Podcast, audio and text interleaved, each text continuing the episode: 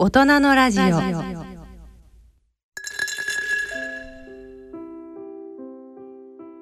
大人のラジオラジオ一等塾のコーナーです。医療法人特進会グループが主催する一等塾は1995年に特進会グループ代表松村博さんが代表世話人となり発足した勉強会です。受学者佐藤一切の言葉一等を下げて暗夜を行く。暗夜を憂うことなかれただ一等を頼め。このコーナーではこの一等軸の理念に基づき放送してまいります。さて今回のゲストは元関脇極天宝石の大島勝親方です。モンゴル出身者として力士親方そして師匠となった方。相撲界のフロンティアである大島親方に医療法人特進会グループ代表の松村博さんがお話を伺います。じゃあ親方今日までもよろしくお願いします。よろしくお願いします。えー、僕はあの横綱あの54代横綱の輪島さんとお付き合いがありまして、はい、その輪島さんが白鵬関が横綱になってすぐ、はい、九州場所の時に紹介してもらったんですね。その白鵬関があの新潟場所で巡業で来られた時にあの一緒に連れてこられたのが親方なんです。そうですよね。でその時僕は相撲のことほとんど分かってなくてだいぶ失礼な対応だったと思うんですいませんでした。まあそれからだけど長い付き合いさせていただいて、はいね、まあ家族ぐるみの付き合いさせていただいてますので、はい、今日またよろしくお願いします。はい、大島勝親方元極天宝石1974年モンゴルウランバートル市の出身。1992年来日。極州山関とともに大島部屋に入門されます。1992年初土俵を踏み1996年十両。1998年幕内。2002年小結。2003年関脇へと昇進されます。また2005年日本に帰化されます。2012年5月場所では37歳8ヶ月の史上最年長で幕内優勝を果たされます。2014年には73年ぶりとなる40歳代での幕内勝ち越し最年長3賞関東賞を受賞されます。2015年7月場所で引退し年寄り大島を襲名されます。主な著書に気がつけばレジェンドがあります。早速ですがその親方が、はい、まあ相撲界に入られる前の話からちょっとお聞きしたいんですが、はい、その親方が生まれられたそのモンゴルの習い派です、ね、そこはどういう場所なんですか？まあ基本はあの炭鉱町ですね。炭鉱町。だから炭鉱というかもう石炭掘ってそれをウランバータルとかモンゴルのあちこちにこう列車で運ぶっていう。なんかあのじ露天掘りそうそうもうあの地下でもういっぱい掘っててすごい何百メーターとか何キロと掘ってだから唯一あのモンゴルに鉄道が一個バーッと通ってるのが、はいはい、あそこもつながってでそこから鉄道でウランバータルとかその大きい発電機のところに石炭運ぶんです、はい、それで国内ですか？全部国内で。やっぱりそういう関係の方々が住んでらっしゃる。そうですそうです。だから昔は本当何もなくて、うん。なんかその遊牧民の人がそういう黒い石見つけたのが、石炭ってなってそこで初めて村みたいになって町になって大きくなったという聞いたことあります。やっぱり産業は石炭が石炭が多いですね。あとはまあ瓶も作ってましたね。ビール瓶とかジュースの瓶とか。そういう工場が要するに工場の多い町ですよね。あそうですはい、でお父さんは警察官やってらっしゃった、まあ、警察官っていうかあのもともと役所にいたんですよ。役所じゃない市役所とかそういう、はい、市役所でそのあの高齢者の方のその年金とか、うん、そっち担当だったあそうなんですか。で警察で引き抜かれて警察署のその経理担当になって体が大きかったんです。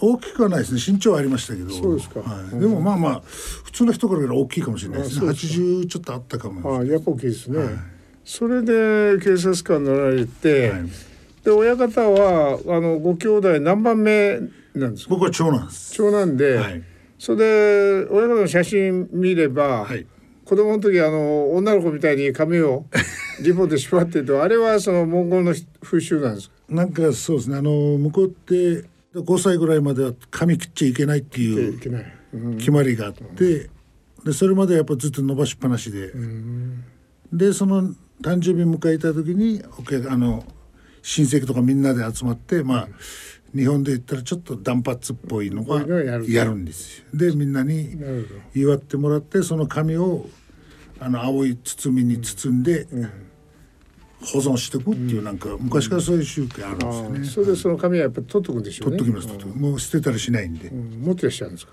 だから親が持ってたと思うんですよね。はい、子供とあんまり気にしないでその時にもらうお菓子とかお祝いとかでそっちの方が興味あるんで、そう。でそういう子供時代を過ごして子供時代というのはどういうふうなあ遊びとか生活していらっしゃったんですか？僕はそうですね体が大きかったんでどっちかというとスポーツで誘われることは多かったちっちゃい時から大きかった身長はありました、うん、だから中学卒業する時210何人いたんですけど、うん、僕が一番上に立ってました。あそうですか、はい、だからバスケとかバレーボールとかまあレースリングとかいろんなこと誘われてなるほど。陸上も行ってました、うん、はい、スポーツ万能で。万能っていうかなんか結局あんま続かなかったんですよね。そうですか。これやって楽しいこれやって楽しいだからまあ唯一思ったのがスポーツで将来やっていくんだなっていうぐらいしか思わなかったです。はい、その頃やっぱり痩せてらっしゃって背が高くてっていう感じでしょ？そうですね。だから八十十六歳来た時で八十何セン八十八センチぐらいですかね。うん、やっぱ大きいですね。八十後半ぐらいかな、体重が。相撲界にあの入られるきっかけっていうのは日本に行って相撲を取る若者を選ぶ選考会というのがあったらしいありましたよね。そこにお父さんが応募されたそうですそうです。あのモンゴルこれもっと言えばそのモンゴルって90年まで社会主義だったんで、だうちのお父さんが多分僕の将来心配したと思うんですよ。長男だし。でまあいろんなそのバスケとかバレーボールとか呼ばれたら出るみたいな。うん、高校生ぐらい。ちょうど僕中学卒業してその専門学校行ってたんです地元の。はい。専門学校はどういう専門学校もともと3年卒業したらすぐ働けるようなそういう専門学校行ったら社会主義からあるんです。でまあブルドーザーとかクレーンとかそういう専門なクラスがいっぱいあって、うん、まあ僕は何でもよかったんでとりあえずもう学校卒業したいなと思って、うん、そっちの方に向いてただけなんですけど、うん、で父親が多分心配やったんでしょうね多分。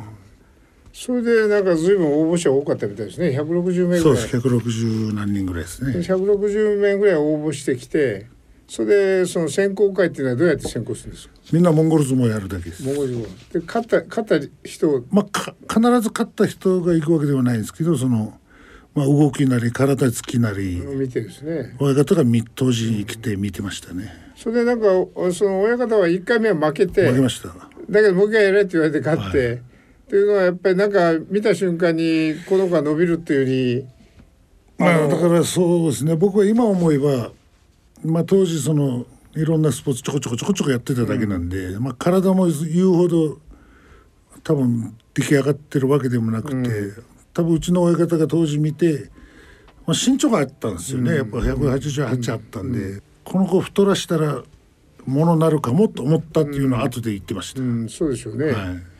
それで結局その6名6名選考されて6名入れました。6名選考されてその中に極集団そうです。ぜひもらえて、はい、まあずっとライバルになるわけですね。そね。それで、えー、来られたと。で1991年ですか？92年の90年。2月に来たんです。17歳。10そう16歳なんでまた当時で。で来て来てすぐ17歳になって入門ともう入門して一回逃げて帰ってきて向こうで17歳になりました。あそうですか。それで一回か来られて、はい、逃げて帰られたら何ヶ月したら逃げて帰られたんです？半年ですね。半年でその2月21日来て8月に部屋出てで一場所大使館でちょっと過ごすことがあって、うん、で僕らが帰って3人3人で別れたんですね、うん、その最初に来られて、はい、何が馴染まなかったんですか？まあだからもうそもそもあれですよね。北的の考え方がもうちょっと間違ってましたね。あのあの軽い軽い気持ちでこれ軽い気持ちっていうかまあモンゴルはその90年まで社会主義で日本の情報が全くなくてで91年になっていろんな情報が出始めた時に日本ってやっぱすごい国だなと思って、まず憧れから入ったんですね。でこう相撲留学って言われたらじゃあどっか学校行きながら、うん。なんか夕方とか、うん、こう余った時間で相撲やるのかなっていう感覚しかなかった、うん、だいぶ違った。でもだから来た時に何が何だか分かんなくて、うん、その驚きもありましたね。まず言葉は分かんないですよね。言葉分かんない。食べ物も合わない合わないです。全てがなんか違いますよね。で家で家族だけで住んでしかそれしか住んだことない人が、当時僕らが入って30人ちょっといたんです、うん、大部屋で。大部屋に入れられて。でちゃんこ番から洗濯とか。何が何だか分かんない。のが続きましたね、うん、なんか前あの話聞いて笑ったのが日本に自動販売機あってお金入れて出し方分かんなくて 神様お願いと。まあそれはあのそう局長さんがそういうふうにやってたんですけど。そうですか。でもやっぱみんな同じ16歳17歳なんでやっぱ信じたんでしょうね。なるほど。大きさも太さも人間一人いてもおかしくないし。お金入れたらすごいもう誰か出してくれ誰かお釣りが出てくるからすごいなっていうなんかそういうイメージがありますそのぐらいのギャップがあったわけですね。はい、それでもう半年して要するにまあじゃあもう脱,、まあ、脱出しようと。部屋から。帰ろうと。そうですね、まあ、その時もやっぱりみんなで相談して。あの6人のうち1人って今みたいにあのネットとかないから、うん、1人調べてきたんですよその渋谷っていうところに、うん、モンゴルの大使館があると。でそこ行けばみんなまあ保護保護されるよみたいな、でも僕らパスポートも当時未成年なんで、当時の親方に預けられてたんで、で言ったら絶対返してくれないなと思って、でいろいろ考えてもう電車でどうやって行くどっからどう行ったらっていうのはそのもう一人の子が調べて、うん、でみんなで話してもちろん家に電話してもう帰りたいんだけどっていう話してお母さんはもう辛かったらもう家を帰ってきてっていう話で、だ6人中5人が帰りましたね。帰って。大使館に、うん、大使館帰ってで大使館にしばらくいらっしゃったの？そうです。そこで多分1週間10日いましたね。でそれでもう本来3年はいなきゃいけないってことで来て来られたんですそうなんですあの最初ギリあの契約で3年はいて3年と親とも会わないと、うん、BTR でしか会わないみたいな、と言われててまあまあ、うん、それもどのぐらい大変なのかっていうの当時あんまり分かんなくて、案の定来たらやっぱりいろいろなことが。あこの生活3年続くってきついなって、うん、まずそこから入っちゃったですね。それで帰られて。そこからじゃあもう帰られた時お父さんお母さんどういう反応だったんですいやもうこっちから行く前にも言ってあったんで、うん、もう何も知らなかった。何も言わなかったですね、うん、それでそのモンゴルに帰ってな数か月後にこの大島親方が極州残石とか連れてこられたんでしょ？そうです。僕が8月に帰ってで9月場所終わってから極州山と当時極天山と親方とみんなモンゴル来たんです、うん、あんな3年帰ってこないと言ったのに、うん、半年ちょっとで帰ってきたんです。みんな来られてそこでなんか食事をやられて向こうのご家族とその時にその僕の家に電話があって、はいはい、大島親方が来るから会いたいと言ってるって言われて。僕てっきり先に逃げた3人とも呼ばれてるのかなと思ったら僕だけだった、うん、あそうですか。やっぱり見込みがあったんですよね。わかんないです。なんかもう一回あいつと会いたいって親方が当時言ったらしくて。で僕もたまたまその時半年日本でその髪の毛伸ばしたままだったんで、結構あったんですよ。その首ぐらい肩ぐらいまで、なんかキムタク真似するためにそうそうそうそう。もう当時はなんかそういうのであったし、まあ僕も中学生の頃もそうですけど髪伸ばしたことがなかったんで、うん、たまたまそれだったんです、うん、そしたら親方が「おいお前まだ相撲に未練あるな」みたいなふうに思ったらしくて、うん、その時にその極天あ極州山関とか残った人あの力士のご家族も一緒で一緒でしたね。その時あの親方のお父さんお母さんがなんか寂しそうにされてるのを見てそうです、ね、これはいかんなと。なんか親全然悪いことしてないんだけど、まあ、逃げた方と普通に帰ってきた方の違いってそこで僕もちょっと僕なりに感じたあれがあって、なんかかわいそうだなと思って。でもう一回ちょっと。でそこでやっぱお父さんは行けって言いましたね。その他の子で極小山とか極天山もできてるしだからできないはずはないみたいなこと言われてでまあまあ2回目の入門っていうかお相撲さんっていうのをどういう生活を送ってどういう稽古するかというのも分かってから来るんで2回目は。だからまあまあ意外と。それでもう一回戻られたはい。と戻られたら部屋の誰もが口聞いてくんないとか目を合わせないとかそれはまあ親方の指示でそのぐらいの試練を与えてそこから本気でを見ると。おそらく多分そうだと思うんですよ。でその時極道山さんっていうあの僕の先輩がいたんで、はいはいはいあの人ヒットにそう多分あいつに甘い顔すんなよってみんなに言われたと思うんですよ多分。それがだいぶしんどかったいやもうなんか同じモンゴルの2人しか喋ってくれる人いなくて。稽古もすごいまあやったというかやらされて。だから帰ってこなきゃよかったなって一瞬思った時もありましたよ。だけどまあ親方の稽古熱心なのを見てみんながだんだん、ね、だからまあそんな長くはなかったんですよね。だから僕も一生懸命やってたんで、うん、そしたらやっぱどんどんみんなが喋ってくれるようになって、うん、と同時にやっぱ体も少し大きくなってきて、うん、場所でも少しずつ結果が出るようになってきたんで、そこからはなんか割と順調っていうかそういうふうにきましたね。そうすると1992年にもう一回戻前一回来られてもう一回戻られてまた戻って、はい、そこからそこから意外と早いですよね。重量が4年 ,4 年後ですよね、はい、1996年。で98年にもう新入幕ですよね、はい、そこからもずっとそのある程度もう幕内に安定した感じで途中なあの23回あの重量落ちたりとかされてるんですがね。もう大体そこからは比較的安定していかれてるんですね。極集山とかの影響って大きかったですね。大きかったみたいですね、はいただ常にその極真山関が先に重量になられて、はい、幕内にも入られてただ途中からは親方の方が上回る時が来るわけですね。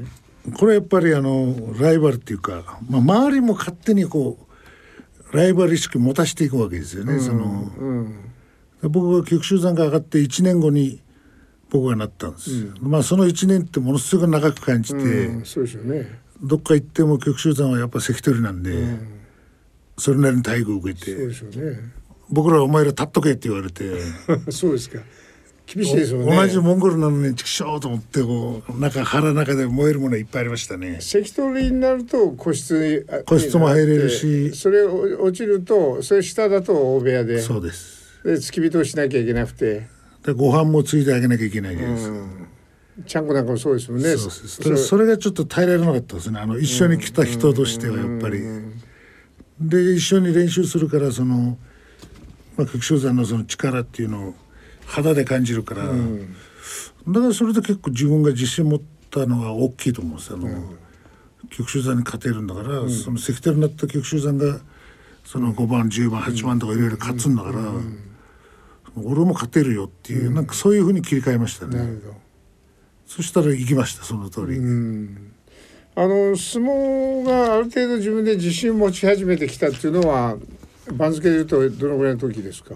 幕下上がってからですね。幕下の真ん中ぐらいまで行ったらもうあとは上にもう十何枚、はい、十何人ずつしかいないっていうのが、うん、まあ数字で言ったらめっちゃ近いんですけど、うん、そこから結構長くかかるんだけど、うん、僕はもうあとはもう見えてきたんで。うんそれでまあしこ名もそのいわゆる最初はまあ局っていうのはモンゴル力士は局つきますよね。そうですね。当時の大島部屋の親方が旭組なんで、それでそこに大鵬関の局大鵬という局天鵬にして。そう局大で大鵬だと大砲恐れ多いんで上に棒一本やって極点砲になったと。と言ったみたいですね。僕ら当時日本語わかんないんでだからそれだけやっぱり非常に期待のある思考なんですよね。なんかわかんないです、まあ、ここいつは将来絶対大物になるというそれが顔もまあ、ね、ちょっと似てるって当時は体型もそうですよね。って言ってましたね。なるほど体型もそういやそうですよね。僕はねそれ見たことないんであれですけど見た人からしたらちょっとは寝てるなっていう感覚はあったんです。ですよね大王関ってなるほど。それで幕内を結構長く務められてまあでもその間いろいろありましたね。いっぱいありましたね。一番一番しんどかったのっていうのはどのあたりですか？そうですね。まあ相撲はまあ割とその、まあ、勝ったり負けたりという場所はあったんですけどやっぱその間でちょっと出れない時期があって。そうですねあれが一番しんどかったですね。車の。はい。あれ力士乗っちゃいけないんですね。乗っちゃいけないですよね。うん、まあまあ年齢的にも20代だし。乗ってみたいですよね。やっぱ欲しいじゃないですか。それでなんかいじゃっちゃったですね。なるほど。はい。その時あのその時はもう奥さんと結婚されてですかね。まあしてましたね。してました。やめるとおっしゃったのに、奥さんから。そうですそうです。もうそれはもう絶対おかしいとやめ続けるべきだと。そんな逃げるようなやめ方はダメって。うんだから要所要所でやっぱ奥さんが結構適切なアドバイスをなさってた。全部じゃないですかね。今辞めてから思えば多分。ね、はい、引退しようかなと思ったこと何回もあったんですけど、うん、その都度その都度うまく言いくるまれてそのまま。いやいやいやでも本当にいい奥さんですよね、えー、奥さんとのその馴れ初めっていうのはあのどういうあれまあ、僕の知り合いの方々と食事したところにいたんですよ。そうですか。でまあ綺麗な人だなと思ったけどちょっとまあ、気きつそうだなと思いつつ親方の方が僕が僕が思ってそうです。そこからまあなんとなくいろいろ連絡取り合って食事行く上にもなって、うん、だって彼女も当時はあんまり相撲が好きじゃなかったんです、うん、なんかなんか大きい人があんまり好きじゃなかった。そうですか。それで親方はあえてなんか関西弁みたいな言葉使ってらっしゃってなんか当時は関西の人だと思ってたんですよまあその当時はそのおかみさんだけじゃなくていろんなとこ行ったらモンゴルってそのそんなに知られてないそうでしょうね。90年代って、ね、モンゴルの留学生も少ないしそうですよね。でどこ出身って言われたら最初はすごい誇らしくモンゴルって言ってたんですけど、うん、まあ、みんながまた聞いてくることがまあすごいんですよ。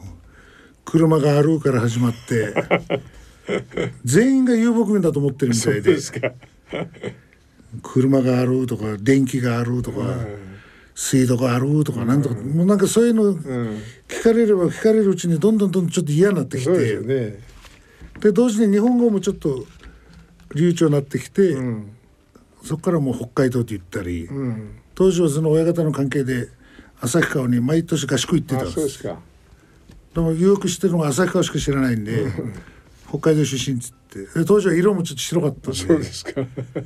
で旭川のここいいよなあれいいよねっていう話題はできてたんですで奥さんと付き合う時はどこ出身っておっしゃってなかったなんか言ってなかったんですよ。ただなんか当時は多分僕あの関西弁がすごい好きで、うん、入門したのがもともと大阪場所なんです、うん、初めて聞いた日本語も関西弁なんで、うん、だから大阪弁ってすごいいいなって言ってまあ時々こうみんなで騒いでる時は関西弁とか出ちゃうんですよ、うんうん、なんかちょっと真似てる感じが。なるほど。奥さんは東北の人からしたら本当の関西弁なのかどうかも分かんないじゃないですか、うん、福島ですよね。それでまあ日本の敵日本の人で関西方面だとそれでとりあえずもう関西弁って言っちゃったらいいやと思ってそのまま 関西の人って言っちゃった。それで貴乃花関にあの金金星あげられた時に周りがその親方が勝ったって言ったら違う人でしょとなんかそうそうそう。だからそれぐらい相撲ね結構。まあ幕内にいたっていうのは当時はまあ知り合ったんで知ってたみたいですけど、うん、で妹さんが相撲見て僕が貴乃花さんに勝った時、うん、そのお姉ちゃんに電話して。うん。貴乃花に買ったよって言ったら、うん、そんなはずないよって言ってました、違う人でしょう そうそうそうで後で仕事終わって帰ってきてみてびっくりしたっていう話聞きました。はい、それで一緒になられて、はい、その一緒になられる前にあの帰化されてるんですか？そうですね。あのは先2006年にしましたね。僕帰化確か。それで名前がその、太田姓っていうのは前の親方の。そうです。あの帰化する時本名っていうに選ばなきゃいけないって言われて。はいはいはい、でどうにしようかなと。まあその前にあのハワイの先輩たちで。うん。聞かしてる人たちいたじゃないですか、小錦さんとか武蔵丸さんとか。で全員そのままのしこ名で聞かしててって聞いて、でそれ当時おかみさんと喋ったんですよ。聞かして名前を拠点法にしようと思うんだけどっつったらやめてって言われたそうですか。それで 太田太田姓もらって。僕もあんまり分かんなくてその奥さん子供全員がその名前になるっていう、うん、当時あんまりそこまで理解できてなくて、そうですか。それで太田市なさまってで勝勝ですね。勝はそうあの当時若隆の若隆ブームであのお兄ちゃんの方の名前が、うん、なんか見た目パッと見た目良かったんですよね感じが。その名前はもう今結構しっくりされてます。もう全然もう当時からもうしっくり。自分が好きで書いたくて書いたああなるほど。その前ちょっと違う名前だったあそうですか。でそれで聞かされて、はい、それで結婚なさって。ということでやっぱりそれからあれですねもうレジェンドと言われる時代入るわけですね。まあそうですねもうだからいつ辞めるかってなるじゃないですか、その30、うん、323とかなってくると今度、うん、ねその同期の局集団も辞めてモンゴル帰って国会議員になってとかってで、ね、僕はもうじゃあ帰れないし、うん、で帰化したものの相撲しか知らないし。うんそれでやっぱもうずっと相撲と関わっていこうと思って、うん、親方になる方の道を選びましたね。うん、はい。まあでもそれの選択は良かったと思われてあ全然良かったと思ってます。合ってらっしゃいますよね、はい。それで結果そのまあ普通は怪我との戦いじゃないですか30過ぎると、はいはい、親方は怪我はほとんどないですよね。ないですよね。やっぱそれは体が怪我に強い。それ多分もまあちょっとあると思います。あの、親がちょっとまあ小さい時に何食べさせたか分かんないですけど、うん、好き嫌いもなく本当食べ物に関してあんまり好き嫌いなくて、うん、体も柔らかい、うん、いやどうなんですかね。親方は足首膝硬いって僕のこと言ってましたけど風呂場でよくもめとか言ってたんですけど自分ではまあまあそういう感じはしなかったんですけど。あの疲労の回復も早い。早いですよね。やっぱりやっぱそういう体持ってらっしゃるんでしょうね。多分なんかあると思います。だからお母さんに聞いたことあるんです小さい時に何食べさせてたって言ったら割と好き嫌いなくそうですか。食べさせてたって言ってました。そうですか、はい、そのお父さんお母さんも結局お父さんが病気なさって日本に呼んで日本の病院に入れて、はい、ということで最後あの亡くなる直前に向こうに連れて行ってモンゴルゼミ取られていることで随分親孝行なさいましたけどそのあたりはどういう状況だったんですか？これはですねだからまあねいろんな過去に見れる取材とかって言ったことあるんですけどやっぱお父さんのあの病気になったというのは自分のその頑張らなきゃっていうすごい最初のその結婚前の力になってたと思うんです今思いますね。日本だと治療費かかりますしね。かかります、はい、だからモンゴルでも治療できないって言ってこっちで来たんで、うんだから僕らもまあその当時20代だし。日本の保険使いましたしね。日本保険入ってないんで。なんかそこでこう治療とかいろいろこうやった時はこれでお金かかってもこうやってよくっていうか少し良くなってきたんですよ、うん、それ落ち着いて、うん、それがまね目の前で目当たりにして見てるし、うん、それがすごいやっぱ頑張らなきゃっていうあれになりましたね。まあ親孝ですね。上から落ちちゃったらもう黄色なくなっちゃったらお父さんの治療もできないなっていうのがありました。ですよね、はい、それで5年ぐらい日本で療養されて。そうです。だいぶ良くなって、うん、まあ、最後にまたちょっといろいろ合併になってなったんですけど、うん、で同時に僕も結婚して、うん、やっぱ自分の子供が生まれるまではお相撲さんでいたいっていう、なんかそれが引き継いでいって、うん、なんかそういうのがどんどんどんどんつながっていって、なかなかやめるあれにもならないし。でまだ体力的にも取れる状況でしたしねなんか全然そういう自分が衰えてると思わなかったですよね。よね現実そういう成績ずっと残してらっしゃいますしねそれでお父さん亡くなられる時にその巡業の合間を縫ってそうなんですよ。モンゴルまで連れて行ってこでまあ救急車で運んで向こうで救急車待機させてっていうことで結局向こうで亡くなるんですがあの救急車を逆に寄付されてますよねモンゴルそうですよね。あのまあそれまで自分で本当にもう相撲しか分かんなかったし、うん、家族のことしかあんまり見てなかったんですけど、うん、実際お父さんがああいうふうになってその救急車でウランバータル運ぼうとしたら、うん、もう本当に何にもないワゴン車来たんですよワゴン。なるほど。救急車っていうのがななかったあるんですけどだから当時の救急車あんなやったんです。あなるほど。本当あのなんですかねちゃんと日本みたいに寝かして、うん、点滴とかこうかけて、じゃなくて。画面でか確認しながら行くとか全然なくて本当に確か外にあのその、うん、病院のマークが入ってたけど、これはいかんなと思って、それで救急車が寄付されて。それでこっち来ていろんな人に相談して、神戸からですね、うん、救急車用、うん、いただけるってなって。喜べですね。で結構悩んだけど4台持ってきましたねあすごいですねそりゃ。今でもそれは稼働してんいや2台はもうこの間行った時壊れてました、うん、3年前行った時、うん、2台は走ってたんで。そうですか。まあ、あとはそこからその、うん、同じような、韓国とかいろんなとこからまた救急っていろんな救急車走ってますけど、まあお父さんもよろ喜んで亡くなったでしょうね。そういうことがなかったら僕は気づかなかったですね逆に。救急車とかそんなにいるもんだと思わなかった。裏バトルと自分の地元って40何キロあるんでんまあそのカタカタ車でなかなか運べないから。それがきっかけでしたね。それでお母さんはその後あのずっと日本で暮らしてらっしゃって。もう一人になっちゃったんでね向こうでは。はいはいはい、で僕は4人兄弟なんですけど、はい。僕とあと弟と妹と3人がこっちにいるんです、うんうん、次男坊だけ向こうにいて、うん、なかなか会えないから、うん、お母さんも一人だし、うん、もう、ね、どんどんどんどん高齢になってくるんで、うん、時間もあるから、飛行機も近いし、おいでよっていうのがきっかけで。親方はやっぱりそのご家族の親孝行もそうですがまあ、親族だけなくて周りのその部屋の力士あるいは相撲界全体でも含めて、まあ、人を非常に大事にされますよね。だから親方のことを悪く言う人まずいないじゃないですか。どうなんですかね。いやいや人望は非常にあられますよね。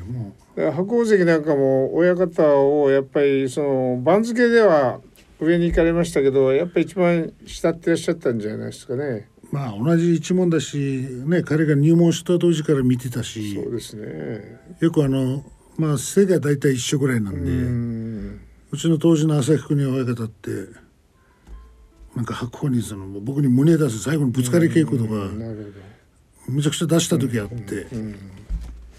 それで結局そのまさに30代で史上最年長で幕内優勝なさるじゃないですか。はいえっ、ー、と2012年ですか。はい。その時はその時が何歳ですかねこれ。三十七歳八ヶ月、ね。三歳八ヶ月ですから、はい、まだこれ破られてないでしょ。破れましたこの間あの玉鷲が玉鷲が三十七歳十ヶ月で破ったのかな。はい、でもこれってすごく驚異的なことですよね。まあそうですね。そその時はそのどのあたりが優勝を意識されたんですか？いや全くしてなかったんですよ。うん。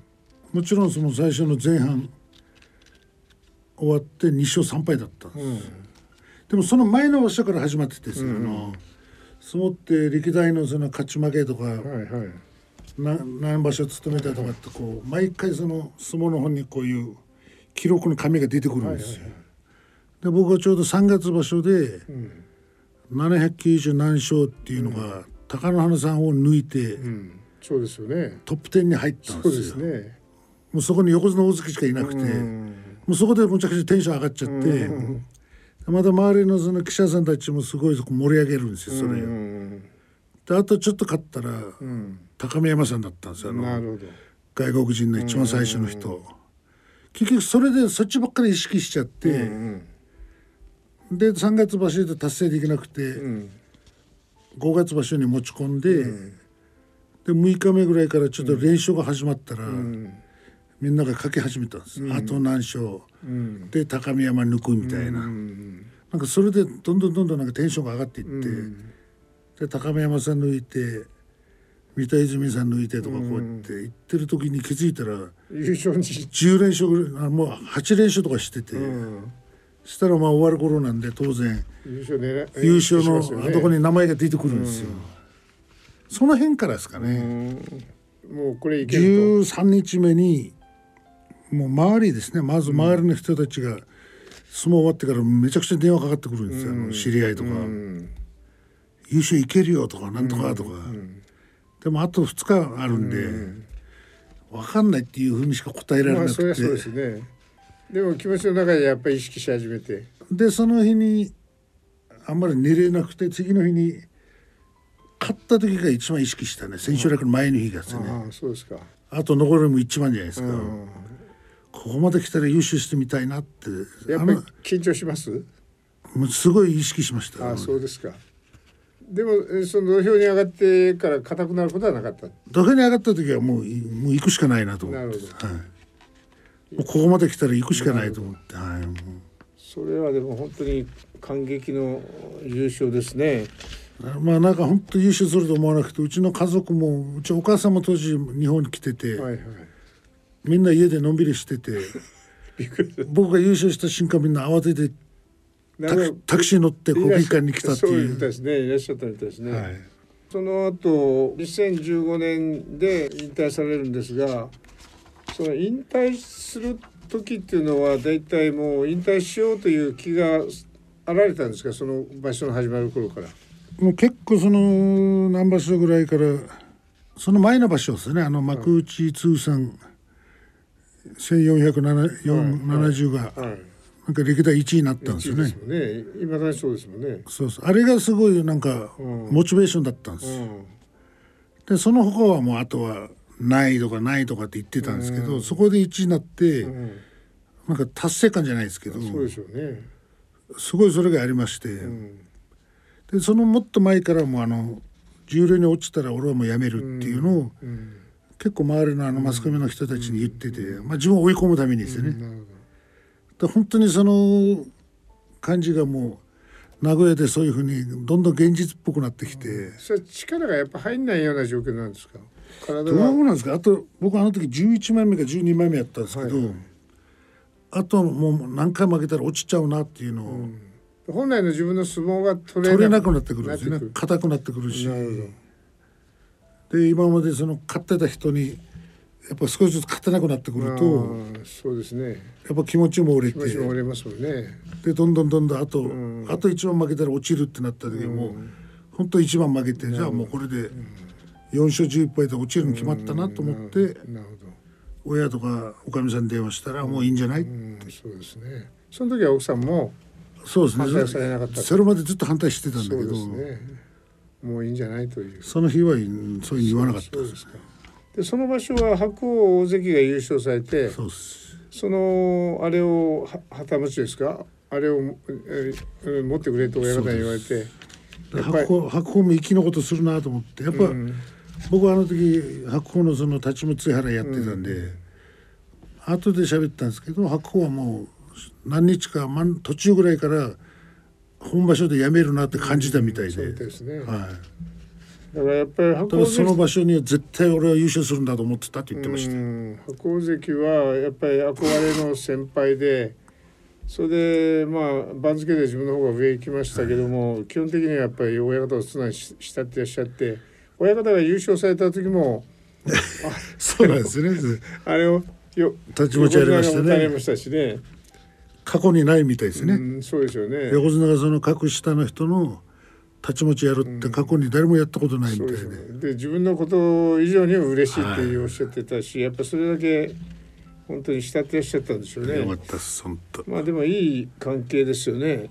それで結果その幕内出場1470回ですか、はい、これいまだに破られてなくてそこからその優あの勝ったのが697勝でこれ史上8位みたいですね。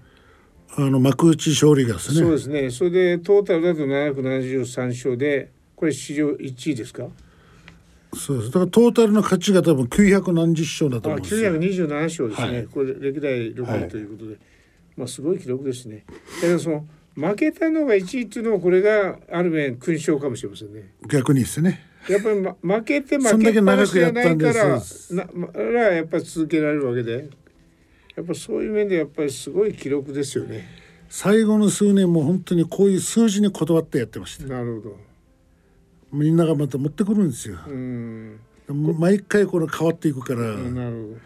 これにこだわってたらまあよかったですね。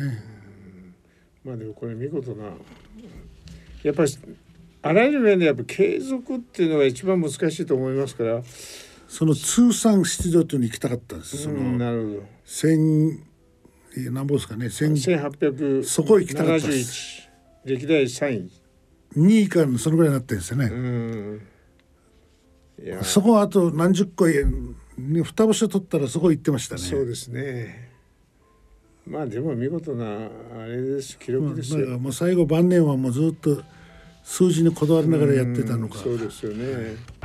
それでまあ引退されてまああの大島年を大島襲名されて、はい、それで前の大島親方ですねが引退されてまあまだ現役だったんで部屋は告げなくてそれで友綱部屋に行ったそうです。早いんですね、はい、そこで力士を割られてそこから友綱に一旦移られるんですねそうです。みんなが十何人十二三人いたんで。そうですね、はい、その後また大島に戻られて今の部屋なんですが、はい、結構人のいい力士が非常に多くてそうですよね。愛す愛す愛すべき力士がいっぱいおられますよね。そうですよね。あのそうでそう。力士がみんな親方慕ってるっていう感じでいいいい雰囲気の部屋ですよね。なんかまああのまあもちろんいろんな部屋にいろんなやり方があるんですけどこれはまあ僕が自分でまあこれで行きたいなっていうのがあって、うん、それを後輩たちに伝えるしもちろん24時間がそういうわけじゃないんで、うん、やっぱ仕事は仕事で、うん、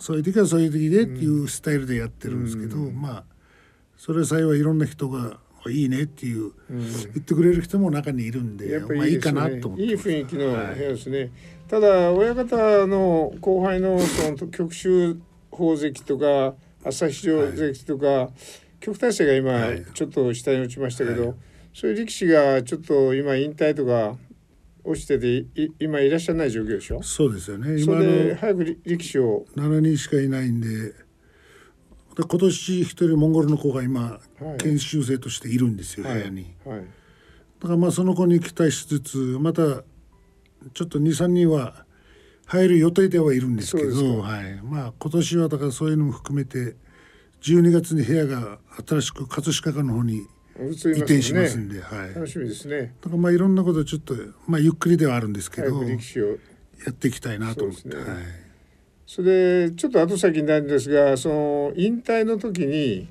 あの娘さんがあのパパへということでゆずきちゃんですね、はいはい、あれも感動的だったんですがもう本当驚きましたね。読んでてやっぱり涙出ますね全然知らなかったです僕これ用意ができたらゆずきさん大きな声でパパに手紙を読んでください。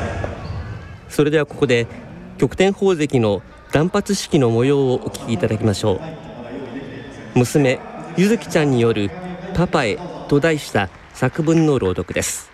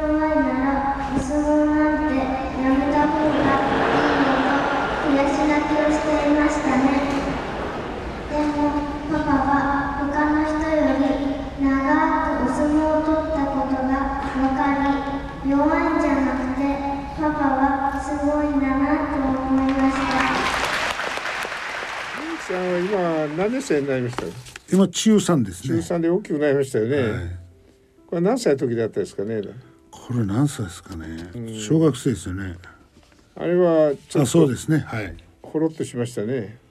まあ花束ぐらいあるかなと思ってましたよ僕は。やっぱり今まで過去の親方あの関取衆見ても花束とかあるんですけど、うん、ましてあんだけの人の中で自分の子がこんだけ手紙読めるって想像もできなかったんで。ね、はい、だから本当にいいシーンだったですね、はい、まあでも親方のやっぱり人生今まで人生見てるとまあいろいろこう波乱万丈なとこもありますけどやっぱ見事なまあ波乱万丈はもう少ないんじゃないですかと思ってらっしゃらないですね、はい、普通だったら大変だと思うのが、はい、親方のやっぱり要点思考でしょうね。あんまり思ってなくて、ね、あんま苦労苦労と思わないようなもちろんそうやっぱりいろんな人との出会いっていうのは僕すごい好きっていうか、ね、まあもちろんだから入門当時からいまだにこうお付き合いしてる方々もいるしそうですよね。ありがたいなって、うん、それいつも思います本当。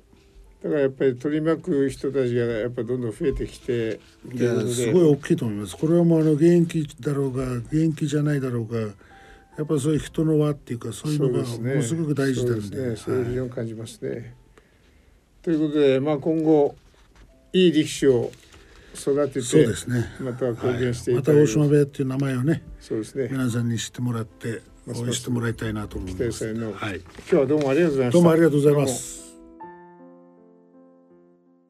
今回は元極天宝石大島勝親方にお話を伺いました。聞き手は医療法人独身会グループ代表の松村博さんでした以上ラジオ一等軸のコーナーでした。